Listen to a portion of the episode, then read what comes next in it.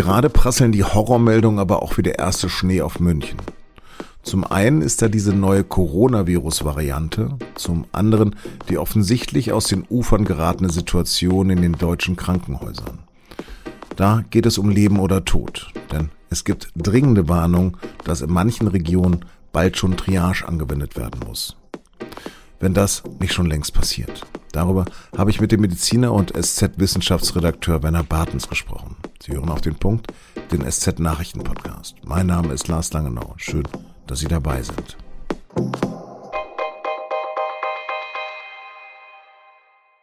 Derzeit sind global fast 260 Millionen Corona-Infektionen registriert. Mehr als 5,4 Millionen Menschen sind im Zusammenhang mit dem Virus verstorben. Und auch in Deutschland hat das Robert Koch Institut zuletzt immer neue, traurige Rekordwerte gemeldet. Gesundheitsminister Jens Spahn sagt dazu am Freitag, Die Lage ist dramatisch ernst, so ernst wie noch zu keinem Zeitpunkt in dieser Pandemie. Und dann stellt RKI-Präsident Lothar Wieler die richtigen Fragen. Meine Damen und Herren, welche Todeszahl würde uns denn überzeugen, dass Covid-19 keine leichte Erkrankung ist und uns zum Impfen motivieren? Auch die Zahl der Covid-Patienten auf Intensivstationen steigt dadurch gerade. In einigen Regionen in Deutschland stoßen die Kliniken bereits an die Grenzen ihrer Kapazität. Immer mehr Operationen werden abgesagt, Patienten verlegt und selbst die Bundeswehr muss aushelfen. Plötzlich sprechen wir auch wieder über Triage oder die Priorisierung. Dazu kann es bei Katastrophen kommen, bei Terroranschlägen oder ja auch Pandemien. Also immer dann und da, wenn es eine Masse an Verletzten oder stark Betroffenen gibt und zu wenig Ressourcen, um alle gleichzeitig mit vollem Einsatz zu behandeln. Kommt es zur Triage, dann werden nicht mehr diejenigen als Erste versorgt, die am dringendsten Hilfe benötigten, also am schwersten verletzt oder erkrankt sind, sondern es wird jener Patient als Erster versorgt, dessen Überlebenschancen höher eingeschätzt werden. Und jetzt passiert genau das hier, bei uns in der Jetztzeit. Obwohl viele Menschen sagen, dass das in der vierten Corona-Welle absolut vermeidbar gewesen wäre. Erst heute am Freitag hat sich dazu auch die Deutsche Interdisziplinäre Vereinigung für Intensiv- und Notfallmedizin, die DIVI, zu Wort gemeldet. Die Lage sei dramatisch, die ärztliche Hilfspflicht gelte aber unabhängig davon, wie das Verhalten der Betroffenen vorher war. Mit Blick auf das Kriterium Impfstatus sind wir der Meinung, dass die ärztliche Hilfspflicht in lebensbedrohlichen Situationen gilt, unabhängig davon, in welcher einer Situation sich der Betroffene befindet, unabhängig davon, wie das Verhalten des Betroffenen äh, vorher war. Wir sind äh, Retter, keine Richter. Das war Georg Markmann von der Divi und über Fragen, die jetzt in den Krankenhäusern gestellt und beantwortet werden müssen, habe ich mit meinem Kollegen Werner Bartens gesprochen. Und auch über die neue Virusvariante B11529, wegen der die EU den gesamten Flugverkehr in und vom südlichen Afrika ausgesetzt hat.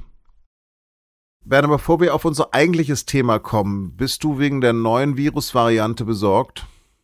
Es ist ganz schwer einzuschätzen. Die Unruhe und die Besorgnis ist jetzt einerseits groß, weil es so ein paar molekularbiologische Hinweise gibt da auf, was weiß ich, Mutationen, besonders im Bereich des Spike-Proteins. Ähm, aber was das tatsächlich bedeutet, ob das wirklich klinisch so entscheidend ist, ob die gefährlicher wird als die Delta-Variante, das kann man im Moment noch nicht sagen, weil alle natürlich schnell alarmiert sind. Und es gibt auch Experten, die sagen, naja, wir hatten schon einige Varianten, die auch auf den ersten Blick besorgniserregende Veränderungen hatten und dann doch nicht so gefährlich waren und über die keiner mehr spricht. Dann sprechen wir über die Triage. Wie ernst sieht es denn deiner Meinung nach aus in Deutschland? Ja, die Lage ist bedrohlich, die Lage ist ziemlich angespannt und wahrscheinlich auch so, so, so wie wir sie noch, sie noch nie hatten. Und es ist so, dass es eigentlich das Gesundheitswesen insgesamt beschäftigt. Es ist gar nicht so sehr dieses jetzt ein Covid-Patient, wo kommt er hin und ist ein Intensivbett für ihn frei, sondern es geht eigentlich um alle Patienten, die Akut- und Notfallversorgung brauchen. Aber es geht auch darum, dass sich dadurch, dass eben äh, so die Weiterversorgungsplätze, Betten oft nicht gesichert sind, dass deswegen Stau entsteht, eigentlich überall. Also ich mache das mal ein bisschen konkreter. Wenn jetzt ein Patient in die Klinik kommt, dann muss er bisher, Stand jetzt, noch nicht Angst haben, nicht akut versorgt zu werden. Also ein Patient mit Herzinfarkt, ein Patient mit einem Unfall, da gibt es ja die Notaufnahmen, die Schockräume, die haben eigentlich ganz vieles da, was man braucht um akute, lebensrettende Maßnahmen einzuleiten. Bloß dann, ein paar Stunden später, geht es ja darum, dass diese schwer kranken, schwer verletzten Patienten der, auf der Intensivstation oder auch auf spezialisierten äh, Stationen weiterversorgt werden. Und diese Plätze sind rar. Und da ist es bereits so, dass dann auf den Intensivstationen eben Patienten sehr früh, früher als man es eigentlich gerne hätte, wieder verlegt werden auf Normalstationen also nicht lange genug bleiben. Das würde ihnen oft noch gut tun, dass es auf den Normalstationen sich staut, weil da eben mehr Intensivpatienten hinkommen. Also das ist eine ziemlich bedrohliche, angespannte Lage. Im Fall der Falle nochmal ganz, ganz konkret, wie wird dann verfahren?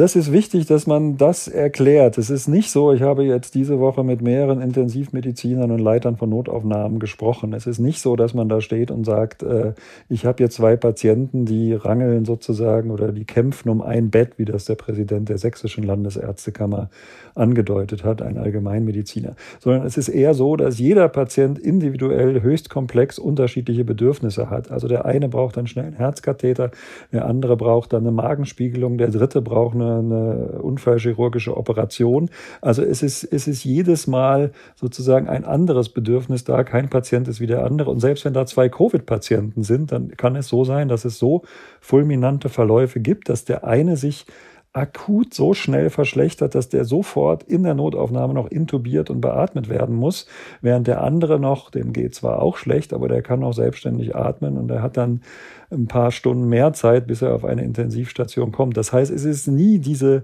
so sozusagen für Laien immer dieses Bild, zwei Betten, wer bekommt es jetzt? Also so ist das nicht, sondern es ist die individuelle Bedrohungslage und die ist bei jedem Patienten anders und deswegen muss für jeden eine andere Lösung spezialisiert individuell gefunden werden. Also im Gegensatz zu den Bildern aus Indien, die wir gesehen haben, haben wir genug Sauerstoff in Deutschland zumindest.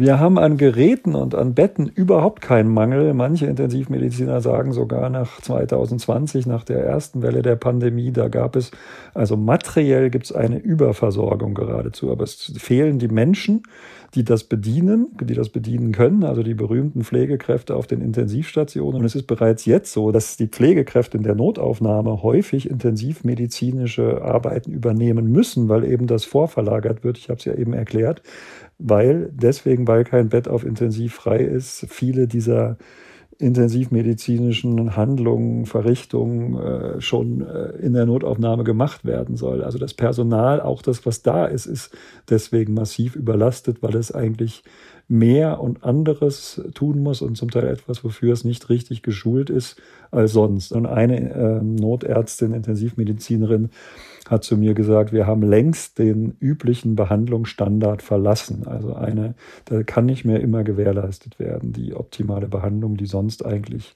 selbstverständlich war in Deutschland. Mhm.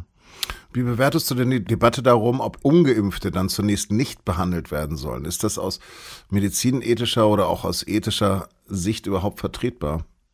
Also die Medizin und auch die Medizinethik, die hat ein Gleichheitsgebot. Da geht es nicht um Schuldfragen, genauso wie Gleitschirmflieger und Raucher und Motorradfahrer und wer auch immer sich sehr risikofreudig verhält in der Freizeit oder in seinem Alltag, äh, die werden genauso behandelt wie die vorbildlichen äh, Gesundheitsapostel, wenn die krank werden. Also das ist eine eine, eine fast theoretische Diskussion in der Medizin. Ich weiß, dass das jetzt aufkommt. Das ist allerdings eine stärkere Diskussion unter dem Pflegepersonal. Die sind ja auch viel körpernäher mit den Patienten da zugange. Die kommen ihnen ganz, ganz nah, haben dann natürlich selbst auch ein erhöhtes Risiko, trotz Impfung eventuell sich doch anzustecken und ärgern sich natürlich auch über diese Zusatzarbeit, die verhindert werden könnte, wenn sich mehr Menschen hätten impfen lassen. Aber also da gibt es die Debatte, die Diskussion, man, äh, aber das ist trotzdem etwas, was nicht entscheidungsleitend sein kann bei der Zuteilung der Betten.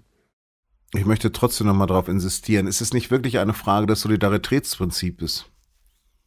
Die ist es im Feld davor. Die ist es, wenn man sagt, Leute, was muss denn noch passieren, damit ihr euch impfen lasst? Und man weiß ja auch, die Inzidenz unter den Nicht-Geimpften ist bei über 2000 und die bei den Geimpften ist oft unter 100. Also wenn dann mit Durchbruchsinfektionen argumentiert wird, das ist ja Unsinn. Das, die gibt es natürlich, aber das Risiko ist natürlich für Ungeimpfte um den Faktor 10 und noch viel mehr höher äh, auf äh, medizinische Behandlung zu benötigen. Auf Intensivstationen ist das ja so, dass zu 90 Prozent oder 85 Prozent da eben ungeimpfte liegen. Aber die Medizin hat diesen Grundsatz. Ich kann nicht sozusagen ein ein ungesund gelebtes Leben, ein falsch gesundes Leben kann ich nicht dadurch bestrafen, dass ich sage, du kriegst kein Bett, du wirst nicht behandelt, weil du eben geraucht hast, weil du Motorradfahrer bist, weil du nicht äh, dich hast impfen lassen. So verständlich der Ärger und der Zorn und die Wut ist, aus medizinethischen Gründen behandelt man alle gleich. Aber du warst selbst Arzt. Ähm, hast du selbst schon mal vor so einer oder ähnlichen Entscheidung gestanden oder kannst du dich zumindest einfühlen? Ich kann mich, glaube ich, einfühlen, aber man muss ja sagen, wir sind jetzt hier in der, im Gesundheitswesen in Deutschland, was als eines der besten und bestausgestattetsten der Welt äh, gilt, trotz aller Kritik, die man im Detail daran haben kann, die ich auch immer wieder geäußert und geschrieben habe. Äh, das ist eine bisher nicht bekannte Notlage. Also ich kenne das aus meiner Zeit als Arzt, dass man manchmal auch entscheiden sollte, wo musste, wo geht man jetzt eher hin, was ist jetzt dringlicher. Aber das war äh, flapsig ausgedrückt Kinderteller im Vergleich zu dem, was jetzt da ansteht und täglich an Entscheidungen in großer Zahl getroffen werden muss, wo es um Leben und Tod geht und wo man weiß, wenn ich jetzt den Patienten aus meiner Notaufnahme, wo ich ihn erst versorgen kann und er ist schwer verletzt, aber ich habe nicht die Operations- und Behandlungskapazitäten für danach, wenn ich den durch die halbe Stadt oder durch das halb Oberbayern oder Bayern oder noch weiter verlegen muss, dann muss man den behandeln wie ein rohes Ei, dann wird ihm dieser Transport nicht gut tun, dann kann er während des Transports sterben oder eben kurz danach. Also das sind ja alles Dinge, die jetzt schon akut Menschenleben äh, gefährden oder fordern. Und wir müssen jetzt ja nicht nur über Covid-Patienten und Schwerverletzte reden. Wir haben ja auch, wir hören ja immer, ja, es werden bereits seit Wochen ähm, elektive Eingriffe, also Wahleingriffe verschoben. Und einer der Intensivmediziner, mit denen ich gesprochen habe, der hat das auch als stille Triage bezeichnet oder als die stillen Opfer der Pandemie. Es betrifft alle Stufen und Facetten des Gesundheitswesens mittlerweile. Es ist wirklich eine Lage, die man mit früheren Erfahrungen bei Ärzten, da gab es natürlich auch mal den großen Verkehrsunfall mit ganz vielen Kranken auf einmal, aber das war dann eine einmalige Spitze, in der entschieden werden musste, wer hat es jetzt am dringendsten nötig und wo kann man vielleicht noch eine halbe Stunde, Stunde warten oder zwei. Aber jetzt ist diese Situation permanent jeden Tag gegeben, gegeben und das, wie gesagt, schon bei 100 Patienten in ganz Deutschland die gestern äh, verlegt werden mussten. Und das wird ja noch zunehmen, weil die Inzidenz von heute sind die Intensivbelegungen von in zwei, drei Wochen. Also wenn wir täglich neue Inzidenzhöchstwerte haben, dann wirkt sich das ja in dieser Zahl mit diesem Anteil, der dann unweigerlich auf intensiv behandelt werden muss, ins, erst mit zwei, drei Wochen Latenz, Verzögerung aus. Und manche gehen erst gar nicht zum Arzt. Werner, vielen, vielen Dank für deine Zeit und Expertise. Ja, danke dir. Von Werner Bartens finden Sie in der SZ am Wochenende übrigens noch mehr Stücke dazu und im Gesellschaftsteil ein Essay darüber, wie man selbst mit Impfverweigerern halbwegs gelassen diskutiert und manchmal trotzdem ausrasten muss. Und jetzt noch Nachrichten. Bei den Grünen hat es jüngst einigen Zoff gegeben, und zwar um die Besetzung der fünf Ministerien, die ihnen in der Ampelkoalition zustehen. Jetzt steht die Verteilung aber fest. Drei Frauen, zwei Männer. Drei Realos, zwei Parteilinke. Ganz konkret bedeutet das, Realer Annalena Baerbock wird Außenministerin. Realo Robert Habeck Minister für Wirtschaft und Klimaschutz. Die ehemalige Bundesgeschäftsführerin Steffi Lemke wird Umweltministerin und Anne Spiegel wechselt von der Regierungsbank in Rheinland-Pfalz ins Familienministerium. Beide werden der Partei Linken zugerechnet. Und zu guter Letzt Cem Özdemir, der wird Agrarminister und setzt sich damit gegen Fraktionschef Anton Hofreiter durch. Alle Mitglieder der Grünen können ab heute binnen zehn Tagen über die Besetzung und den Koalitionsvertrag abstimmen. In einem Kohlebergwerk in Sibirien ist es am Donnerstag zu einer Explosion gekommen. Jetzt steht fest, 52 Menschen sind dabei ums Leben gekommen. Immerhin mehr als 200 konnten gerettet werden. Wie es zur Kohlestaubexplosion kommen konnte, ist derzeit noch nicht geklärt an. Bergwerksdirektor, zwei Mitarbeiter und zwei staatliche Experten wurden festgenommen. Sie hatten den Schacht vergangene Woche noch überprüft.